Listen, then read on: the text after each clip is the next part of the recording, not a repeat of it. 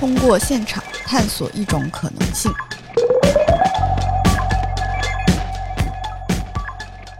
Hello，大家好，这里是林下 FM，我是安妮。大家好，真妈。白讲，哦，今天就只有我们三个人，然后又是这个选题枯竭的一期。啊，我觉得就是我们定期闲聊一下挺好的，嗯就是必定这个叫什么小作业不好写，放松放松，要不申马老师头都快秃了对，。是吗？啊对是一把 每一把的每周都在一把一把的掉头发。对，好难啊。对我们这期就闲聊闲聊我们最近看的一些东西。嗯嗯，对，要不我先来？你先开头呗。哎，行行行，就是最近真的是最近这两周我没干什么别的，我都在就是健身对打网。呃球，上周开始健身的，啊就是前几周都在 字幕翻译哎呀，啊，这个价目把我心酸心啊，酸。价目把我逼掉啊，能爆出来，我们以后都是这样。对，就是前两周一直在干活儿，然后就也没干什么，但是最近就是一直疯狂的在进行一些运动。嗯，挺好的，我觉得。对对对，因为就是前段时间其实是一朋友，就是天天带着我们打羽毛球，就我 somehow 觉得就是羽毛球这个运动非常的不爽。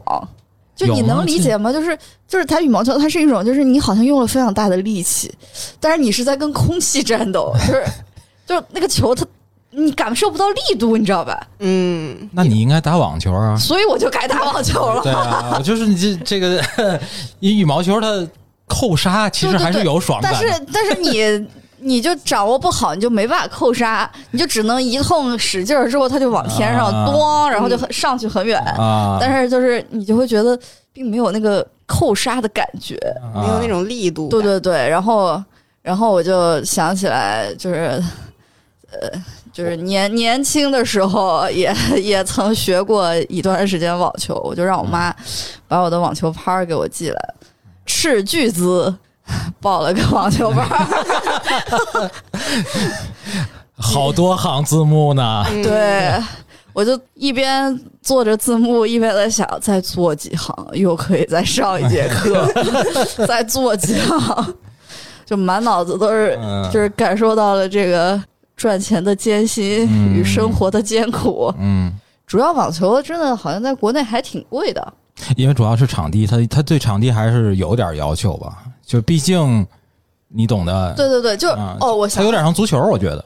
足球你那么大一个场，你个人可以多，你们平摊下来一个人也就五十块钱吧。嗯，因为我我理解，就是网球场它其实还是对地面啊之类的有效，哪怕你是户外的，就它很难跟其他的场地复用。你像对对对对对，羽毛球场，其实说白就是我把那个中间那网撤了，我还可以变成篮球场、篮球馆一样。哎，说到这个，我就你刚刚说到足球，我就想起来一个特别有意思，就是最近你们知道，就是现在有一种非常流行的运动，叫飞盘吗，对对对对对对对，知道。居然被我猜到，玩吗？你们俩有玩吗？我没有。但我们说实话，我们去年在在上海，的凌晨嗯，五点多我，们蹦完迪回来五点多，到了芳草峪之后，玩了对，那儿有飞盘，咱们要不要去玩一下？然后我们就在底而且是蹦了连蹦了四个场地吧，应该是那天晚上。现在这种生活，你们这听起来就太危险了。我跟你说 现在就其中有一个场地现在已经不存在了昨天刚发了，啊，是吗？是啊就关门了。嗯啊，四十四，哦，四十四，昨天刚那个什么说先停了吧，应该。对对对，就是有一有一个特别有趣的事儿。其实我三年前也是有一朋友就玩飞盘，你知道吧？嗯，他就有一天我们吃完饭，他就从兜里掏出来了一个飞盘，说兜里 我们要不玩这个？然后我就在我脑子里就觉得这不是狗玩的吗？你知道吧？用嘴就是狗玩的。然后反正三年前就是玩了玩了，也没有玩几次吧，可能就五次以内，嗯就是纯锻炼，就是你会跑嘛，就是啊，出出汗什么的。就没想到过了三年之后，现在就感觉像疯了一样，在这个国内嗯引起了这种飞盘的运动。而且感觉突然一下就所有人对，就感觉可能是因为疫情，大家没什么事儿干。啊，然后对，然后我就是最近其实对各种运动还真的有挺多 理解的，嗯就飞盘现在变成一种网红运动嘛。然后你知道他们就是特别专业，他们会有教练，会有裁判，嗯，然后还会有摄影师，哇哦，所以就是很多那种飞盘俱乐部，它是提供全套的这种这种流程，所以你就是飞完了之后，你是可以美美的发很多照片的，哦，也会也会有一些视频什么之类的。但飞盘呢，现在就跟足球成为了一个非常相斥的运动，因为飞盘没有自己固定的场地，嗯所以他们都会租用这个足球场。嗯就是半场吗？没有没有，就是现在足球场就是那种叫什么没有就七人组，就是都有都有有都有，就是五人、七人和啊全场的都有，就是按他们的人数来看。就因为足球也是他们也是按人嘛，就比如说人多，他们就租一个大场；人少，他们就租小场。然后飞盘也是一样的，啊，所以就是这两个运动成为了一种相 相互在抢场地的运动，你知道吧？太卷了。但是关键是飞 可能可是我觉得飞盘没那么依赖，就是我随便就是找个草坪什么对的，但但是就是它一旦变得要专业，对，哦要形式了之后，它就需要一个，因为它我不知道你们俩了不了解，就是飞盘其实它的这个规则跟橄榄球是一样的，哦，它其实是橄榄球的那个规则。就是有一个人要跑垒吗？橄榄球，哦，sorry sorry，你那是棒球。棒球，橄榄球就是就是啊就是你不能让别人拿到嘛，啊然后你要飞到对方的那边去嘛。就是达阵区，对就得分。还有一种叫腰旗橄榄哎，球，那也可以，中间就是给他拦截什么抱摔，呃，他都没有那么多肢体。现在应该就是就是我的理解啊，我没有玩过，但是就是我的理解应该是不行的，啊，就是他们应该是现在有那种腰旗的，就是说你你是要是腰上弄一个旗子，就是你抓住他的旗子，你就相当于拿到他那东西了，你懂、哦明白我意思？不用非得抢到那个。对，因为因为飞盘为什么之之所以就是我分析一下，就是我跟一些朋友也聊这个嘛，就是分析一下为什么飞盘能成为一个就是网红运动。嗯第一是因为它可以男女混，啊，然后就有很多小姐姐、小哥哥们，嗯，就会一起来参与这个活动。然后呢，它的互动感也挺强的，嗯所以就是就是社交功能还是满足的。嗯，哦，它对于年轻人的高尔夫，对，然后他对他对 他就是你入门又嗯看起来没什么嘛，嗯就是你就扔牌子嘛。嗯虽然它也有一定的技巧啊对，但是它不像别的运动，就是对你的入门要求那么高。比如说像网球这种，嗯嗯，就是你可能上个十节课，你也不知道球往哪对，儿而且它是不是相对来说装备的门槛也低一些？没有装备嘛。他他呃，它现在就是有戴手套，嗯啊，手套。就是因为手疼嘛，怕你，嗯然后他有会会有手套，但其他的就就基本上就是没有了。啊，那盘有贵和便宜的区别吗？我怀疑是有那。当然有了，你是而且所有的东西都是贵和便宜的。盘和大小，记得上次咱们在上海发现好几种规格的盘，对，它应该是重量、大小什么的不一不太一样。反正具体我也没没了解，但是就是、嗯呃，现在就是感觉非常的风靡。我我主要就是关注它的点是在于，就是家里有踢足球的，一天到晚到晚都要跟 我说他们的场地很难 被了。对，他经常出没的场地就经常被占，嗯，你知道吧？我觉得这个你跟你的室友讲，我觉得唯一的办法就是足球也开始要带，女生。不是直播，开始要拍照，但是其实哎，你刚刚说的，其实真的有女生踢足球的，嗯。就是也有女足，就是他们那个场地就会有一些姑娘，还有姑娘跟男的一起踢的也有，哦，就还都挺厉害的。但是我现发现在那个，我那天还看一个新闻讲，就是现在上海其实好像大家都在突然兴起自行车，就是单北京车也是，好吧？单车的爱好，就是因为你知道，其实原来我就算是一个入门级的爱好者，就是那个东西其实还挺贵的，是啊，就是它随便一辆车好一点儿的，就你觉得有那么一点点 OK 的，嗯。就是在等红绿灯的时候可以，懂吧？就是 嗯就是向左右稍微俯视一下周围的车的那种感觉，可能要两三万以上走。北京现在也是，就是我觉得也是跟疫情有关。嗯，就之前不是那地铁站什么都关门嘛？嗯就是朝阳区为这个重灾区，很多人就买了自行车，啊，就开始，骑行。说实话，我都最近有考虑过，但是坦率讲，北京真不是一个特别对单车友好的城市，还好吧？因为它其实只有它有半年，其实就不太适合。啊，你说冬天的时候和特别热的时候，对对对就它其实一年里可能只有六六七个月就比较适合户外骑行。现在这个天气是可以的，就是如果它变成一个 但其实如果你没有养成一个通勤的习惯，就说白了就是那个业余时间的爱好，对就很容易就落灰了，就没了。嗯，就变成一个扔在家里头挂在墙上的一个装饰品。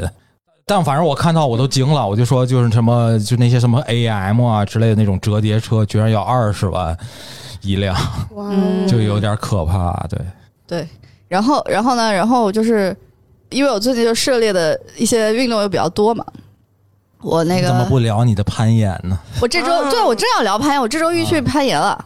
我周我应该是周六我去游了个泳，周一我攀了个岩，然后周二我打了又打了一次网球，感觉安妮老师离铁铁人三项已经走远了。就是就是就是我我，然后我就有一些感触，就是呃，为什么有一些运动它能成为网红运动，有些运动不行？就是你会觉得很明显，就一开始我也不太能够理解攀岩嘛，呃我可能觉得我上肢力量不行，但是反正我就让我朋友带我去了，我去了我就理解为什么它能成为一个网红运动。嗯就第一就是他很好拍照，就是你上去了之后，下边人给你拍，嗯，就感觉很酷。然后它本来也是一个比较新的一个运动形式嘛，对吧？就是呃，因为我朋友跟我说，现在基本上就是它那个攀岩的那个那个上面那个是那个塑胶的那个东西，他说基本上国内现在制作的质量还不是很好。就啊基本上全是进口的，就是你要它摩擦力又大，但是你手又不疼的那种，就基本上都是国外进口的。然后什么一条线路没几根儿，没几根儿就就好几千块钱。嗯然后他们一个攀岩馆的话就有很多嘛，然后还有那种就是绑绳子上去的嘛，二十米高空那种。我朋友那天整个就让我说你上去，我说你上去，然后放手，就它是自动下来的那种，啊就下面没有人拉，啊然后它有一个相当于有点像个液压还是什么的那种感觉，就是你放手了之后先会坠一下，然后过一会儿它就慢慢下来了，然后我就不敢。就是我从一半儿，然后那样试了一下，然后他说你上去，然后我上去了之后我就原路下来，他说你不要下来，我说不行，我只能原路爬下来。但是旁边就会有很多就是很厉害的那种，他们就是自己就爬下来就是一路上去爬嗯蹦下来，然后再上吧，再蹦下来。对，就是嗯那个是一种嘛，然后还有一种是下边有个人儿的，下面有一个人，那个绳子本身是自己没有那个可以、啊可以重量负担的那种。那个比较符合真正的攀岩的那个感觉嘛。对，那那个就是下面有一个人给你拉着，然后你在上面攀，然后你要下来之后他再放，嗯，然后然后还有一种是。嗯、我刚刚说的那种是它那个钩子也是在最上面的，嗯。但还有一种是你自己带绳子上去，就是那个才是更符合真正就是户外自攀岩。己去对对，它找那个着它它在上面会有好多钩子嘛，你到一个点，然后你就把那个绳子勾上去，嗯。但是下面还是需要有一个人，但是它那个绳子就你就一直带着，一直往上。嗯，再往后就是 Tom Cruise 然后另外一种就是所谓的那个暴石，就是矮的那种，啊。呃，，我就主要在那个区域玩，然后我就发现，就虽然其实攀岩看起来是一个非常孤独的运动，就按理说它是你自己跟这个嗯嗯攀岩发生关系嘛，你自己在攀，然后你别人也不能帮你，其实也没有什么互动性。嗯但是在攀岩馆里就不一样了，就是即使是一个人去的，但是你就会看别人爬，然后你就会进行一些交流。就是支嘴儿呗，对对对，下象棋支嘴儿就是。就我一下就理解，我去了一次之后，我一下就能理解这为什么能成为一个网红运动，就是因为有一些线路它可能很难，嗯然后有一些人他就能爬上去，然后能爬上去的那个人呢，可能就是很多下面的人就在看他爬，爬完了之后就开始请教这些问题，或者是说哦我以为视频通关呢。没有没有没有，或者是说你自己很厉害，然后你也可以去帮别人，就是啊别人在上面让你去给别人指导，然后就很自然的就能产生这种呃嗯。这种就是沟通和这种互动的这种感觉，你知道吗？因为我那朋友那天带我去的时候，就其实是呃我我其实不是一个很喜欢就是在运动时候跟人交流的人，但是旁边就会有很多很热心的人就开始指点，就是说嗯。那边那边这个这个这个这个，但是在那个环境里，你又不会觉得很，你又不会觉得很很不舒服，你知道吧？就是因为他们感觉是真诚的在帮你，就是你知道我脑补的都是在胡同里边的那个 那个倒车跟那个 停车的那个打轮儿打轮儿左打，这是是有一点像那个，而且就是 旁边四五个摇着蒲扇的大爷。对。然后我朋友说，呃，一般攀岩馆其实它其实是不限时的嘛，啊，攀岩馆啊其实是、其实有点像那个。他他跟我形容就是说有点像旱滑旱冰，就你去交了张门票，你换了双鞋，然后你进去，你就可以在里头一直玩，知道你也玩不了多久。对，就是你反正累了，你自己就会哎这走。自自这有点像自助餐啊。是他，所以说就会有很多小孩和老人。他说，一到下午的时候，就是 那种啊、大爷和那种精力旺盛的小孩就会在那个攀岩馆里出现。天哪！然后他说，而且这这两个人群一般都特别厉害，就小孩是不知道累，嗯，然后他就觉得很很有乐趣，然后大爷 就是很厉害，就是那种公园的大爷，就就你你懂的吧？啊就是你视频里看到的那种。就是没有没有绳子，对。对。对明白明白所以就是我，因为我们是周一上午十二点人家开馆，我们就去了，啊啊！所以就没什么人。嗯，但他跟我说，平时就是人特别多，就周、嗯特别是周末和就是下午以后，反正就体验一次蛮有意思的。就是我的手第二天反正就是全是乳酸，但是我没有放弃。我拍完了之后，我第二天就去打网球了。天哪，就所以他就是回头感觉你马上就要认识一些玩铁人三项的朋友。我觉得我，我觉得就是我得找到铁人三项乐趣，我才能玩儿。就是你像羽毛球，我就不行，就是导致别人以为我体力不行，其实我就是觉得没意思，我不想打，你知道吧？就我打网球，我心率一百我可以连续打两个小时，但是我打羽毛球心率一百，我可能只能打一个小时。啊，果然我们这个是个总攻型的组织啊！什么叫总攻型的组织？这是什么意呃思？白酱解释一下，请去看耽美那一集。哦哦哦，好像有一些对，就是必须我要我要驾驭这一切，我要统我要治这一掌控。对，好的，好的，嗯，可以这么说吧。嗯然后呢，我游泳的时候，我有一个非常非常有意思的一个体验。我之前其实也游泳，但是我之前没有没有这样的一个想法，因为我那天在游泳的时候，你知道北京的游泳池它有点像那种澡堂子，啊，就是一个道理，都有好多人，是就是不是不是不是，我指的不是这个，嗯我指的是换衣服的地方就是全裸，啊，洗澡的地方也是通开的，就是我不知道别的泳泳就没有隔间是吗？我不知道别的泳池是怎么样，就是反正我去的那个就我去的也是，就是就是通的，对，就是通的。啊没有任何的隔挡。嗯，这不好意思，我去的游泳池不太多，但我印象中是隔间的。就是我不知道北京的是不是都这样，可能高端一点的不是，但是我去的那个应该是属于社区游泳馆呃，它是那个朝阳公园那里，它应该是一个国营的吧？我觉得，啊，就是整个氛围都很国营的那种感觉。反正就是，嗯，就进去了，反正你就全裸，然后洗澡什么的。我那天 嗯脑补的是向隔壁丢肥皂，然后扔到了隔壁的隔壁。对我那天是在洗澡的时候，有一个特别就是 观察，就是人啊，在就是啥也没有，就是身上啥也没有的时候，嗯，就你其实完全不能够猜出来这个人平时的社会身份到底是什么。嗯，就像我这种啊，我这种什么绿头发，然后又纹身什么的，就肯定不行。啊就是别人一看你就肯定不是好人。娱乐行业还在管控期。对，但是就是普通的那种，你就完全看不出来。然后呢，他们洗完澡之后会去换衣服，然后在换衣服这个过程中就会很很有意思。他们可能会擦各种沐浴什么什么身体乳，嗯有一些可能会还会自带一些戴森吹风机。然后还有一些可能就是会化完妆或者怎么样，就是就是这种社会上的这种身份的象征就开始凸显出来了。嗯然后等他们再换上衣服，你会发现跟你在看他洗澡的时候是完全不一样的一个人，啊，就差别很大。这个东西就是社会属性嘛。对对对你慢慢把这身份再穿上。对，就是，所以我就觉得这个过程特别神奇。嗯而且游泳这个项目也是，你其实，在游泳的时候，你不太能看到对方到底长长什么样子，因为大家都戴着泳帽、戴着眼镜，嗯你只能看到他的身材是啥样的，就你不太能够知道他长啥样，以及你们俩就是游泳的时候你也不能沟通嘛，就游泳不能成为网红运动，就是因为他没有沟通，就是你只能你在泳池里。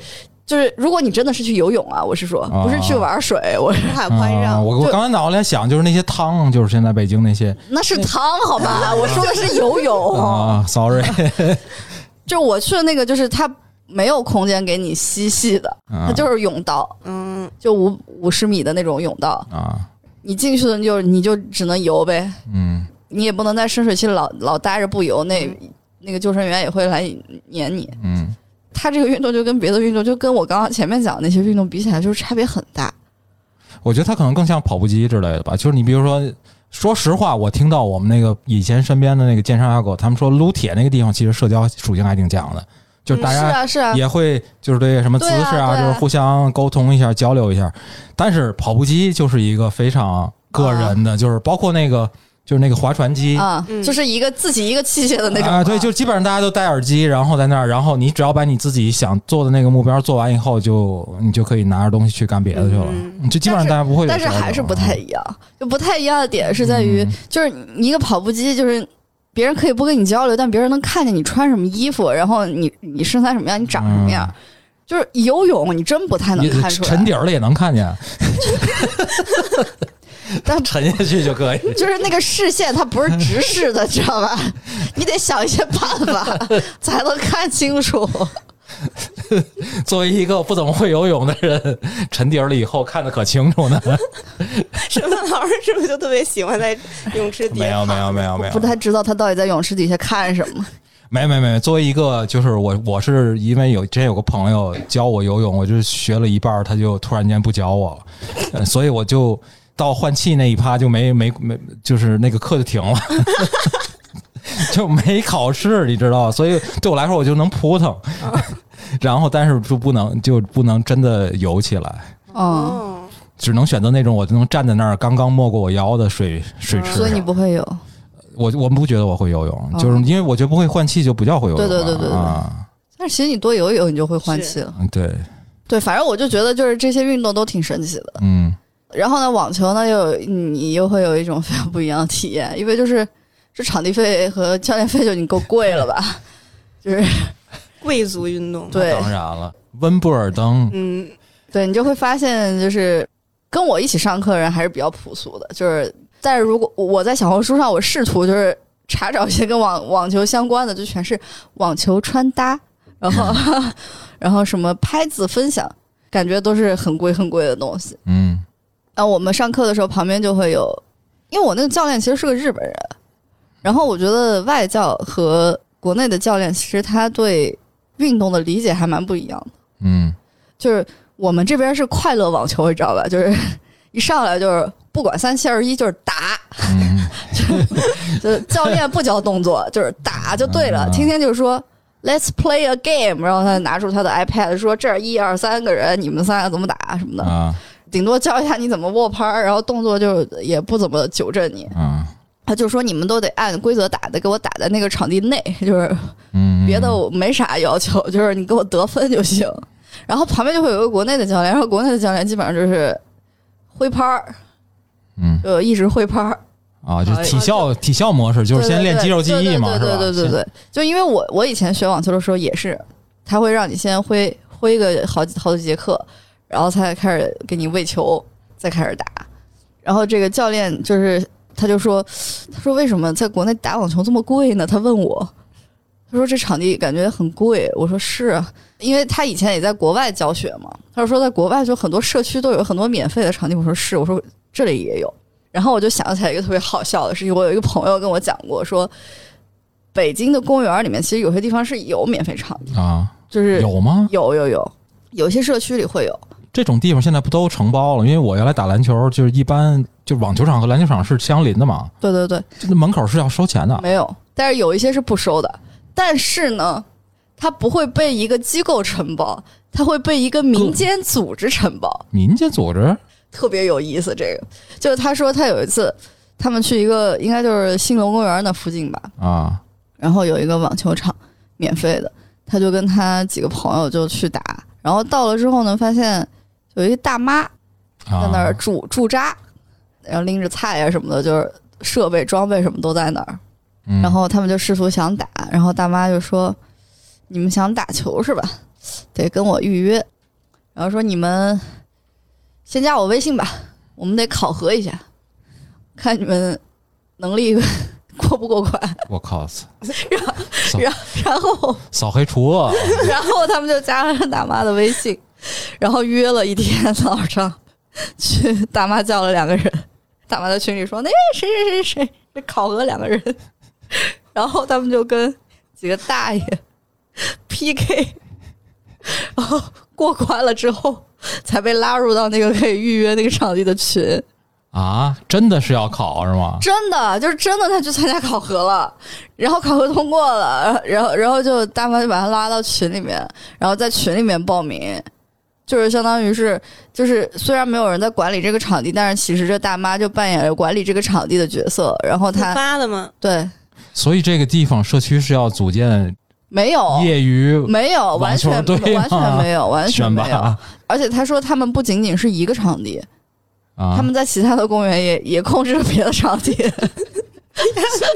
扫 扫黑说，扫黑说，对就我觉得这就是有利也有弊吧，就是因为很多人他但但我觉得这好奇怪，因为我能我是能理解，就比如说篮球场，就任何我去过的社区的那种公共的篮球场地，户外的，它其实都有人收钱。嗯，就但是我我理解是那个人他负责平时就是打打理维护这个东西，对对对包括比如说你篮球他这个不收钱，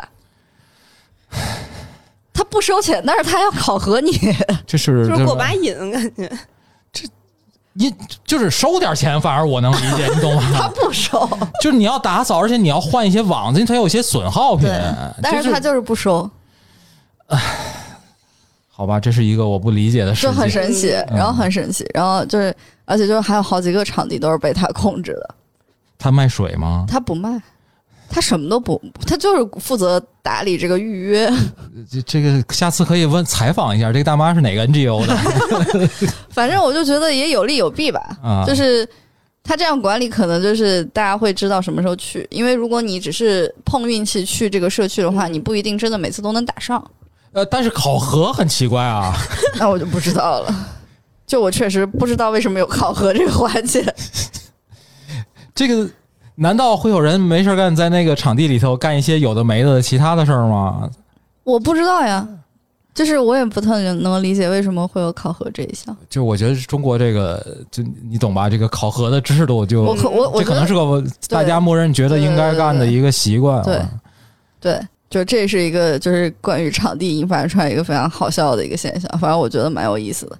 就一些公园的我们不为人知的 公园里的故事。因为前两年你知道，就是共享单车那时候很火的时候，其实我那会儿去打篮球，就我那会儿还在时不时的出去跟别人约篮球，就他还是就会有人做那种共享的那个按时间租篮球的那种柜子货柜，啊，就是你可以扫码投币，然后拿一个篮球来。就我会觉得，就是公共，就是这种公共的体育设施，其实你应该是希望越不爱玩的人越能来体验一下，这是最好的。哪怕说白了就是你没有拍儿没有什么的，我都给你准备好，就是为了让你能多运动运动。对他不，他他就这种考试的显然不会答就别玩了。劝退了绝大多数，太太可怕了。对，然后又说回我的那个网球课，就是那教练就发现一个特别有意思的现象，就是他有一天就问我，就上节课上周的时候，他就问我，他说，他说你以前是不是也是找的那种私教一 v 一的那种，然后一上来就纠正你动作，先让你挥拍，我说是，他说嗯，interesting，然后因为我们那个团课嘛，然后里面有一个姑娘是从来没学过的，然后每次我们打对战的时候，就是她能够接到的球比我多，但是她明显的挥拍动作是错的。嗯，然后那教练就说：“你们俩 形成了一种鲜明的对照，就是你是因为太注重想要用正确的姿势打这个球而打不到这个球，啊，然 后那个人是因为完全不 care 姿势，所以他一直能打到。但是他的问题就是，可能他之后会就是发力不对的话，哦他可能会手疼嘛，对对对他可能会受伤。他说，嗯但是就是非常的有意思，就是这两种的教学模式就形成一种非常有意思的这种对比。啊，然后，因为他的理，他的这种理念就是说，挺就没有标答吧对对，没有挺标准的的那种种那种教育的那种体系，啊就就会觉得说，他说每一个人，首先每一个人的姿态不一样，啊，然后每一个人的肌肉结构也不一样，对，打球的姿势肯定是每个人不一样的，就是每个人最舒服的姿势是不一样的，你不能就是先让他练那个正确的姿势，他可能就永远达不到。他就说：“你看，比如说像呃，真正你说什么温布尔登啊，或者是法网这些，每一个人职业球员他的动作都不一样。我觉得就是还蛮有意思，而且大部分国内的这种网球基本上全都是一上来就是让你会拍儿，因为我们是，而且也挺啊贵的，主要是那课。哦，就是因为应该是他以前学这个东西的时候接受的那套教育系统嘛。对而且就是还有很多鄙视链，你知道吧？就我看小红书上就有特别多鄙视链，就是一看你打两下姿势不对，下面就说换个教练吧，就是特别多，你知道吧？啊，就是即使人家能打到球，并且打的还可以，但是下面就会有很多人说你这教练得换了几节课了，然后怎么怎么着，然后就哎，我跟你说，这是在存在于所有的爱好者社群里面。是是是，对，他永远要设计出来一个这个以，你懂吧？在一些老炮儿资深的人来对啊展对啊对但是他就不敢说纳达尔姿势不对吧？啊，这那如果。纳达尔他姿势不对，但是打得好，他可能就是说他牛逼。对啊这就我觉得，哎，我觉得这些东西其实也都是，哎，就你看虎扑你就知道了，虎扑里面到处都是这种东西是吗？啊，这这肯定的。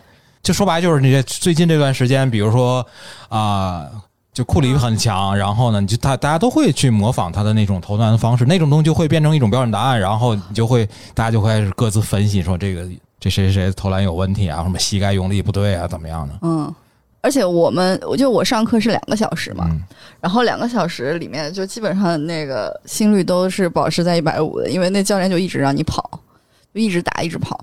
然后我周二的时候不是约了我一个呃很久不见的以以前在学校的时候那个女生是个交换生来我们学校嘛，然后她就跟我说她她也在学网球，我说那来吧，我就定了两个小时上，结果那姑娘打完了手都在走，她说你看我的手，我这样的。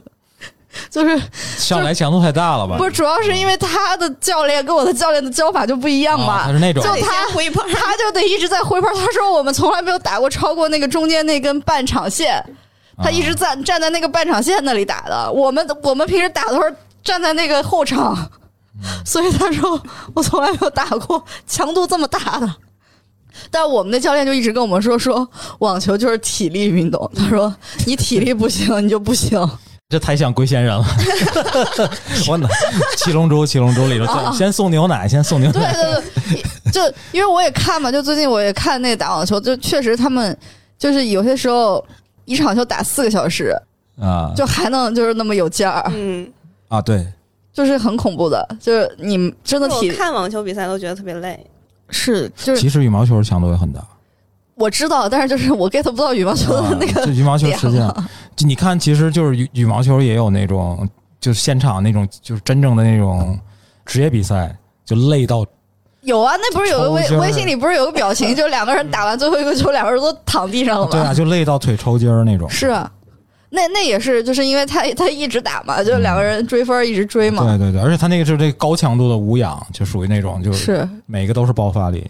呃那那我确确实，就是至少网球，你知道，就是他打出去的那下，你能感觉到力量，然后然后 有了有了，有那味儿了？要的就是这个声儿。对吧？我要的不是这声儿啊，我要的是那个，就是 我受不了对我每次我就觉得，就是看一个网球比赛，就是安静的现场，就两个人，每个人叫的还不一样，是吧？对对对对对。但我享受的是他击到那个球拍上那个声音，啊就那个声音很爽，特别解压。啊！作为一个观众，我觉得那个 叫出来的声音挺爽。对，是不，我觉得那叫出来的声音特别色情，对呀、这就是比赛的乐趣啊！这不是我的乐趣。我们经常啊，对，以前看网球就是经常对，就看网球就是就就听这个声音还挺好。什么鬼？真的是。最近就是这些吧，就是我是觉得定期出出汗其实还挺好的。坦率讲，虽然现在我是一个每天坐在深陷在自己的工电脑椅里面的肥 肥肥宅，肥也不也不太宅吧，就天天也经常出门，但是就是一个胖子吧，一个死胖子。对，我发现就是运动是那种，就你刚开始的时候，我我现在有点找回我以前，就是其实我上初中的时候，我跑八百米特别厉害，哦，就是我我以前觉得靠毅力嘛，就是八百米跑的时候就想说还剩一圈了，倒数马上就到了这了，听起来跟你喝酒是一个路子。快点儿，快点儿，还没 还有半瓶儿，赶紧的。然后现在就是你你就通过这 Apple Watch，你可以监测你自己的心率，嗯，然后你会发现，可能你心率刚开始上去的时候，你会特别累，啊但是你疲劳上去期是吧？对，但是你极限中上去了到一个一个时间了之后，你就开始忘记，就是你就不累了，啊就适应了那个心率之后，你就不累了。内啡肽开始分泌。这是为什么他的表情这么奇怪？不是啊，这就是他们不说，就是以前以前我我有一段时间还是就是每周跑三次跑三次步的，他就说就是你像就是慢跑，就是这种跑步，你是一定要跑够三十分钟以上的，啊就是你不能说两公里哥们儿咔就是那种就是跑完以后就没用吧？没用，因为他说就是到三十分钟以后，他你慢慢的那个身体才开始燃烧脂肪，嗯并且就那个内啡肽，就你才会有那种愉悦感，运动的愉悦感。你这个不就是那种感觉？对对对对对就刚开始就哦，腿都不想要了的感觉。对我现在就是已经没有这种感觉了，就是现在就过了那个时间就，就觉得，嗯因为因为哦对，就那天 我的强度实在是真的是非常大。我那天拍完盐之后，我晚上去看了个电影儿，然后我怎么去的呢？就我家不是住在那个环球影城附近嘛，嗯我，离环球影城大概有五公里吧，然后就骑了个自行车去共。享单车嘛，对哇，那好伤膝盖。但是骑了个自行车去，因为就是时间有点紧迫，就嗯骑得非常的快，就二十分钟左右吧。就反正啊骑到就一路飞奔，然后主要是那个路吧，它是它有很多丘陵，你知道吧？啊，十五迈共享单车还可以，二十二十那个什么五公里骑二十分钟，对，那个骑的时候也会有这种感受，就是一开始觉得啊好累，然后就狂蹬猛蹬，然后一直蹬蹬蹬，然后就哦后来就不累了，就好愉悦。单车的秘诀是用前脚掌。我知道，后来我就换前脚掌，对但是我屁股特别，我屁股特别疼。我这两天我屁股都特别疼硌，屁股。呃啊，那不好，那这骑长时间骑行是需要有那个骑行裤。我知道，长时间骑行你的屁股下面是有泡沫垫子的呀。对对对，不然这个前列腺还是很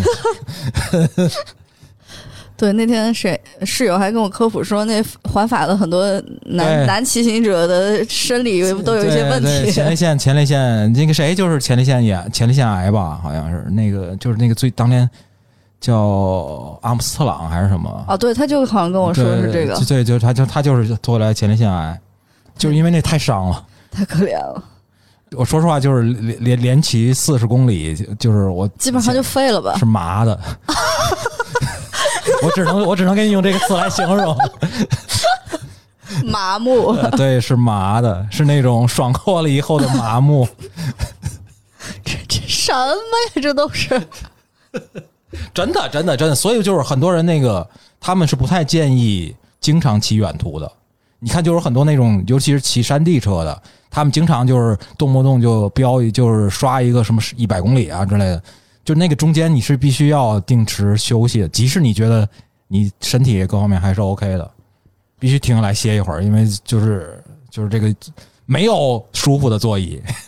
我上高中的时候，我有几个朋友特别爱骑行，几个男生，就是他们好像骑自行车翻过秦岭，从成都，哦，然后就还挺厉害的。有一次他就提议说，我们都还在吗？在在在在在在在在家庭幸福美满啊，啊都都比我结婚早。啊，对，因为我听的那些骑那个三幺八的，有很多人就是看着前面那人嗖一下就飞出去了。没有没有没有，就是都都都都家庭幸福美满，并且有一些都已经早生贵子了。啊，然后我就跟有一次跟他们骑，就成都旁边有一个古镇叫洛带嘛，嗯跟我家完全是一个相反方向。就我家是在成都的西北三环外，嗯还要几公里。我那个行程呢是，我需要穿过整个成都，然后才到那个地方。就我先从我家骑到他们家，他们家都住在市中心，住在学校旁边，就已经大概有十公里了吧。啊，然后我才就你你骑到那儿，你说啊，就我 我开始休息，你们继续。没 有没有，然后我就已经已经感觉就是我还没有 get 到点，就是十公里还行，因为平时有些时候上学的时候，就是上下嗯。放下学也有些时候没事也骑骑，嗯嗯，就然后骑到他们那儿的时候，虽然觉得有点累，但是说继续吧，反正几个朋友一起也不孤单，继续骑骑骑，嗯。然后 等我们骑到好不容易骑到洛台古镇，就是大家准备坐下来好吃好喝好玩的时候，我给我爸打了一个电话，我说。能不能开车开车把我接？这就这也挺正常的。因为我整个人已经就是我我干不了别的事儿，嗯我只能躺着和喝水，你知道吧？我一直在喝水，就是除了喝水以外，就是把那个吃吃饭我根本吃不下，我只能喝汤。我一直在疯狂的摄入水，啊，然后可以一直喝，一直喝，一直喝。你那种时候应该弄那种叫等渗的饮饮料，你知道吧？哎，对你现在做运动，其实你应该去买那种。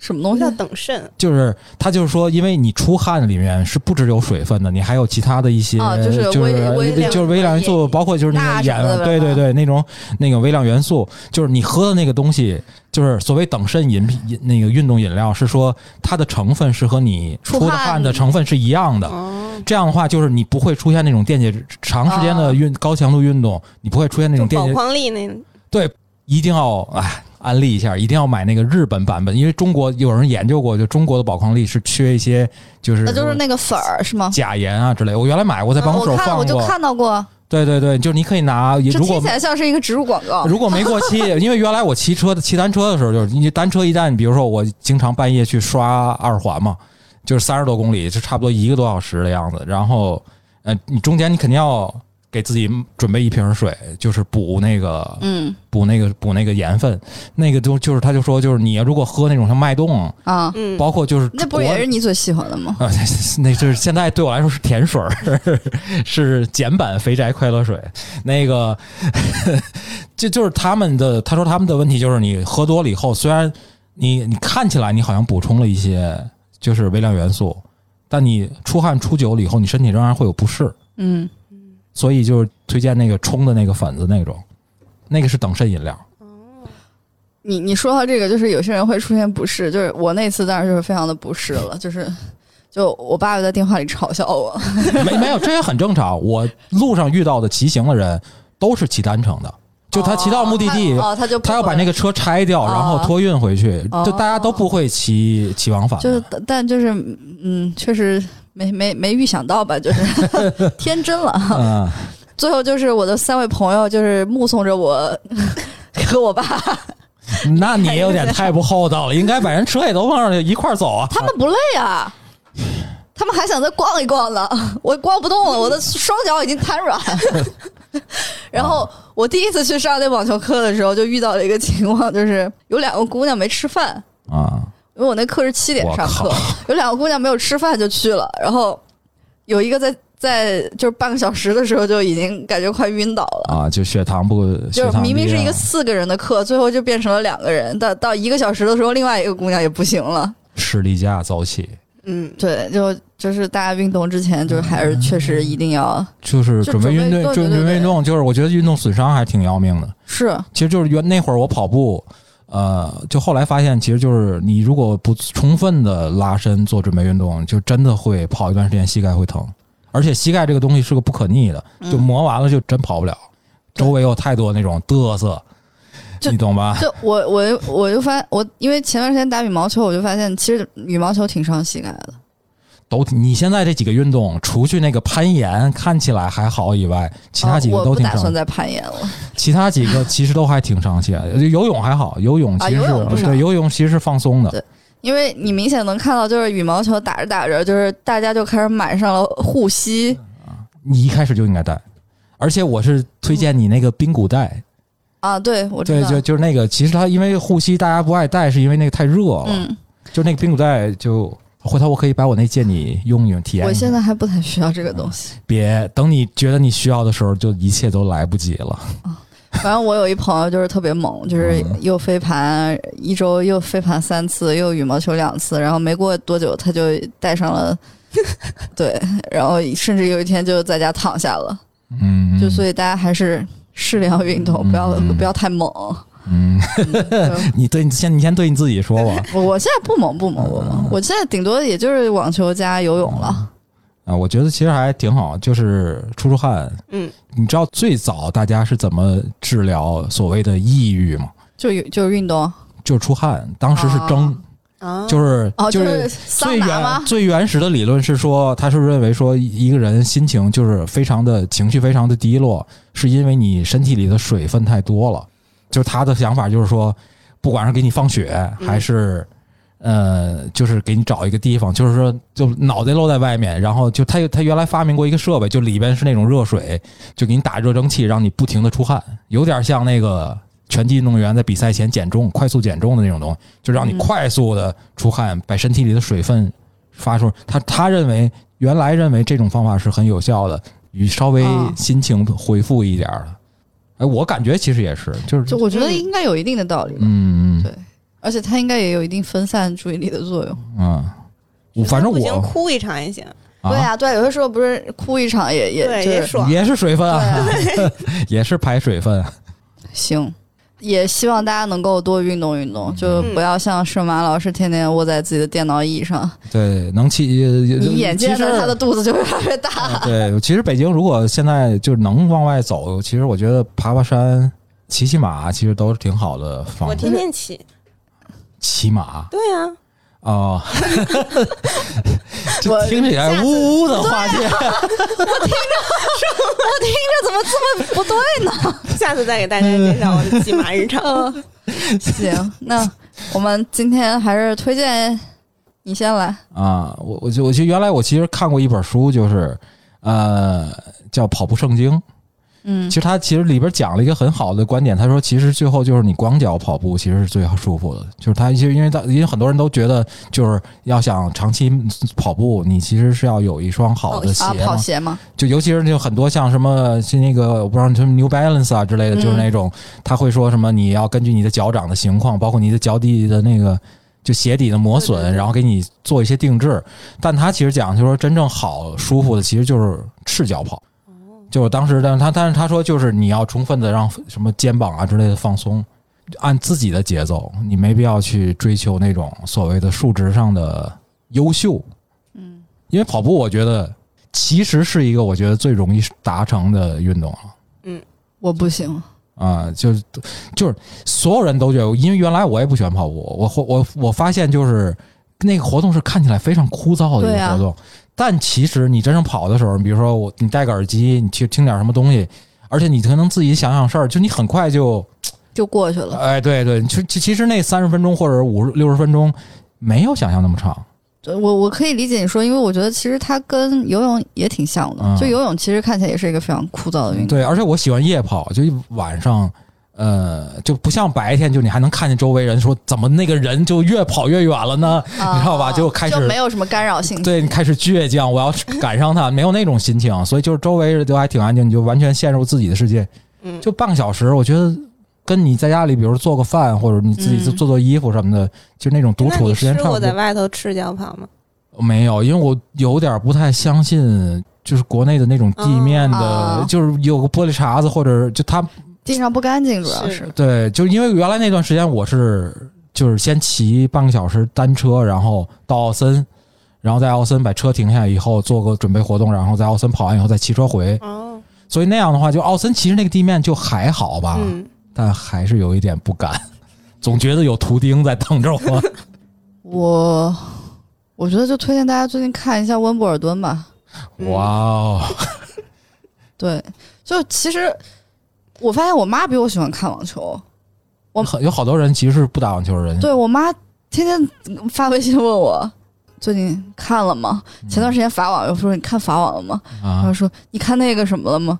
我觉得反正看一看，可以听一听那个盛马老师刚刚形容的那个声音。和我形容的那个声音，看看你们到底喜欢哪一个吧。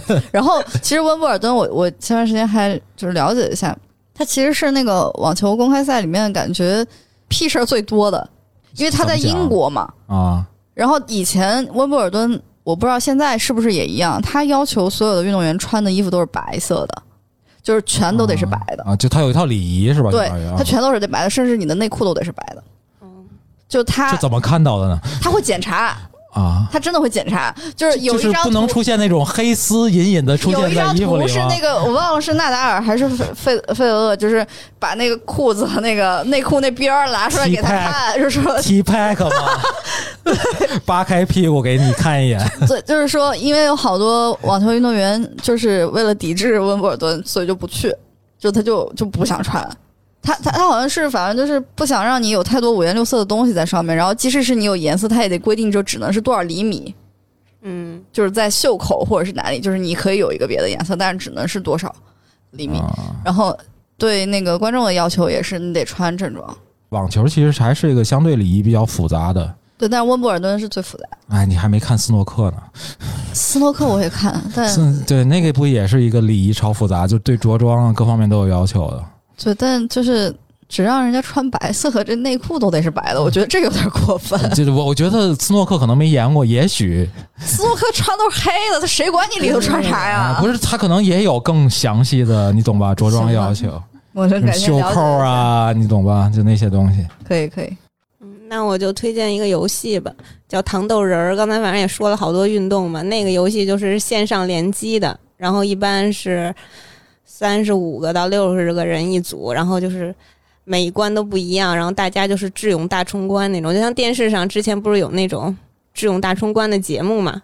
然后一个人啊各种闯各种关卡，底下是水，你掉进去可能就少一条命，然后怎么着的。然后那个也是，你就操控那个糖豆人儿，奔跑吧，大兄弟，是吧？